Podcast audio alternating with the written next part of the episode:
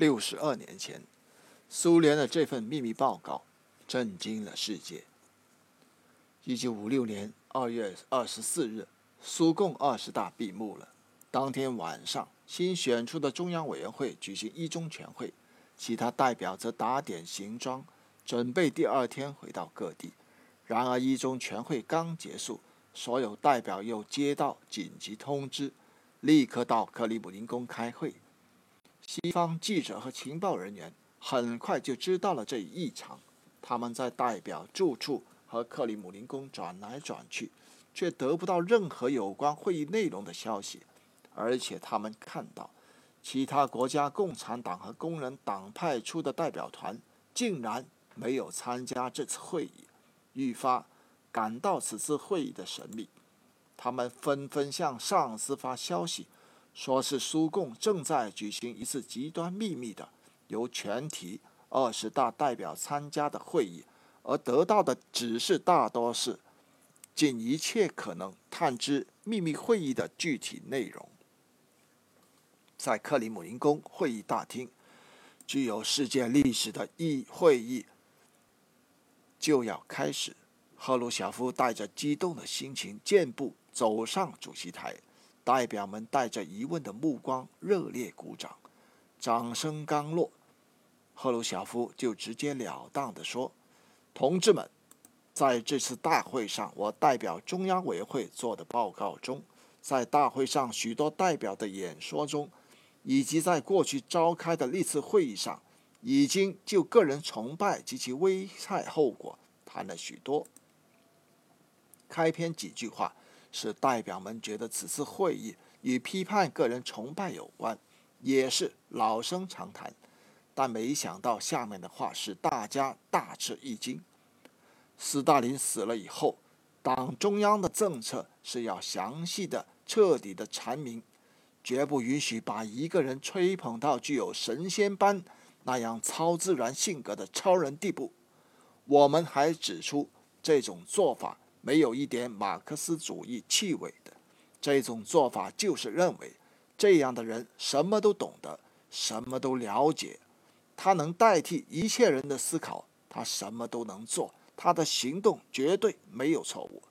长年以来，在我们中央培育着对某个个人，也就是斯大林的这种崇拜。会场上出现了一阵骚动。不但因为赫鲁晓夫言辞激烈，而且还点了斯大林的名，这是从来没有过的事。听惯了歌颂斯大林功绩的代表们一下瞪大了眼睛，伸长了脖子。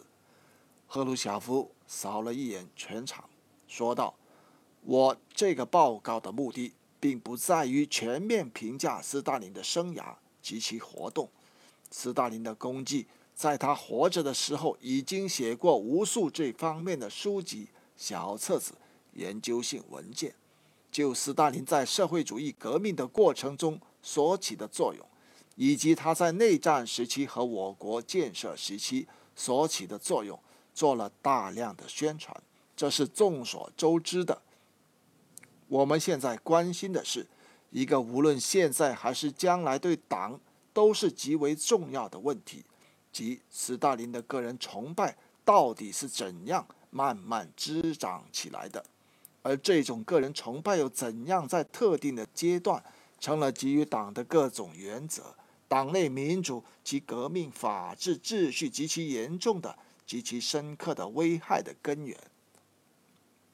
鉴于一般对个人崇拜产生的种种实际后果，以及党的集体领导遭受破坏而产生的恶果，缺乏足够的认识。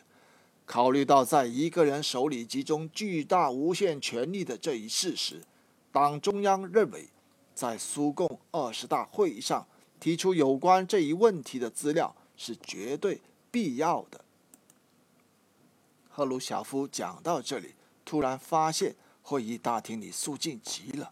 他觉得此时如果有一只苍蝇在大厅里飞过，人们一定能听得见。他压抑着内心的激动。讲到了马克思列宁、恩格斯、列宁对个人崇拜的评价，讲到了列宁对斯大林的批评和对国党和国家命运的担忧，讲到了斯大林对民主集中制的破坏，然后又把话题转到了斯大林滥用职权，对党的高级干部采取大规模恐怖手段的话题上来。他郑重宣布，党中央保存有斯大林对党的许多干部专横态度和手段的资料。现在，中央成立了调查委员会。任务是调查十七大选举以来，中央委员和候补委员大多数被镇压的经过。委员会调查了内部部的档案，结果表明，他们针对共产党捏造了事件，进行了虚伪的告发，公然违反社会主义法治秩序，造成许多无辜人的死亡。调查结果表明。在一九三七到一九三八年，被打上敌人烙印的许多党、苏维埃以及经济方面的活动家，都不是敌人，也不是间谍、破坏分子，而往往是忠诚的共产党员。他们被横加罪名，而在许多场合，他们以不堪野蛮的拷问而承认了一切莫须有的罪名。调查委员会材料表明。十七大选出的一百三十九名中央委员和候补委员，其中有八十三名被逮捕、被枪毙。一直鸦雀无声的会场，像突然引爆的一颗炸弹，代表们愤怒的骚动起来。有人用激烈的言辞表达震惊的情感，很长时间才安静下来。赫鲁晓夫接连抛出斯大林大规模制造冤案的事件。会场上便出现一阵又一阵的骚动。两个多小时后，赫鲁晓夫讲到了斯大林在卫国战争中所犯的错误。希特勒在战争初期能长驱直入，连连得手，原因就在于斯大林大肆肃反和指挥失误。他大声说道：“是谁使伟大的卫国战争取得胜利的呢？不是斯大林，而是整个党。”苏联政府，我们英雄的军队，他的天才指挥员和勇敢的士兵，以及全体苏联人民。这时，会场内第一次响起了热烈的掌声。最后，赫鲁晓夫又批评了斯大林大搞个人崇拜的问题。他指责斯大林欣赏对他个人的崇拜，并为有关他书籍亲自撰写歌颂自己的文章，亲自下令。拨出三十三吨铜来建造自己的全身铜像。他强调指出，我们彻底地提出了同马列主义毫无共同之处的个人崇拜这一问题，并提出要消灭其恶劣后果。这就是我党伟大的精神和政治力量的证明。我们党将带领苏联人民沿着列宁主义道路取得新的成功和胜利。长达四个小时的秘密报告结束了，全体代表向他致以暴风雨般长时间的热烈鼓掌。会议结束后，西方记者和情报人员千方百计通过各种渠道探听会议的内容。美国中央情报局甚至特拨一百万美元作为活动经费来打探消息，结果一无所获，因为。赫鲁晓夫最后向代表们交代：“我们必须极其认真地考虑个人崇拜问题，请不要把这个问题泄露到党外，尤其不要泄露给报纸。我们之所以在秘密会议上做讨论，理由正在于此。我们应当知道限度，不要给敌人制造武器，不要把家丑外扬到敌人面前。但是。”后来，由于形势的变化，报告传达了给东欧兄弟党领导人。由于波兰失密，报告传到了以色列，以色列传到美国。艾森豪威尔政府如获至宝。国务卿杜勒斯兴奋地说：“这是炸毁共产主义世界的原子弹。”他建议公开发表赫鲁晓夫的秘密报告。很快，美国的报纸、通讯社和广播电台将秘密报告。公开发表，在全世界引起了强烈的震撼。赫鲁晓夫的秘密报告确实使社会主义阵营发生了混乱，使国际共运遭到了严重挫折。波兰和匈牙利爆发了反斯大林主义的事件，西欧发生了退党风潮。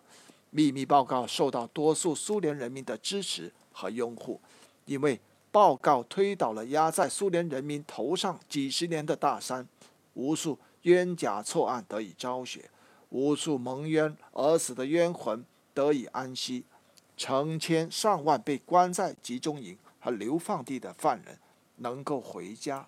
过上自由的生活，一亿多苏联人再也不用过那种心惊肉跳的人间地狱式的生活，可以畅快的呼吸自由的空气了。所以，苏联广大基层干部和群众是拥护秘密报告的。一年后的一九五七年，在中央主席团会议上，对赫鲁晓夫的决策持反对意见的马林科夫。卡冈诺维奇、莫洛托夫等人突然发难，以七比四票数要求赫鲁晓夫下台。赫鲁晓夫通过朱可夫元帅，紧急从全国各地调来中央委员，召开中央全会。全会以绝对优势的票数支持赫鲁晓夫，反而把马林科夫等人打成反党集团，罪名就是反对党中央的路线。反对苏共二十大制定的反对个人崇拜的方针，由此可见，代表基层干部群众的大多数中央委员是支持赫鲁晓夫的。我们常批判说，赫鲁晓夫在斯大林死后鞭尸、焚尸扬灰，其实赫鲁晓夫的这种做法也是民意推动的。在一九六一年十月苏共二十二次大会上。一位曾和列宁共过事，在斯大林统治下被监禁了二十多年的老共产党员，到处对人散布说：“活在他心里的列宁多次同他谈过话。昨天，列宁好像栩栩如生地站在我的面前，我再次和他谈了话。我说，他说让他躺在曾做出大量损害党的事情的斯大林旁边是不愉快的。”是让人丢脸的。这种类似于托梦的梦话，居然激起了与会人员的强烈反应。乌克兰共产党第一书记德戈尔内建议中央立即把斯大林遗体从红场列宁墓中迁移出来。与此同时，列宁格勒代表团团长也提出这个建议。莫斯科第一书记杰米切夫表示支持。出席代表大会的莫斯科代表团完全支持乌克兰列宁格勒代表团的建议。虽然在斯大林迷信时期的无法无天和专横霸道的现象已是过去的事情，但人们不能对此保持沉默。苏共二十二次代表大会上做出开除马林科夫等人的党籍，又做出了将斯大林遗体。迁出列宁墓的重大决定，对这一些决定，大多数兄弟党表示了支持。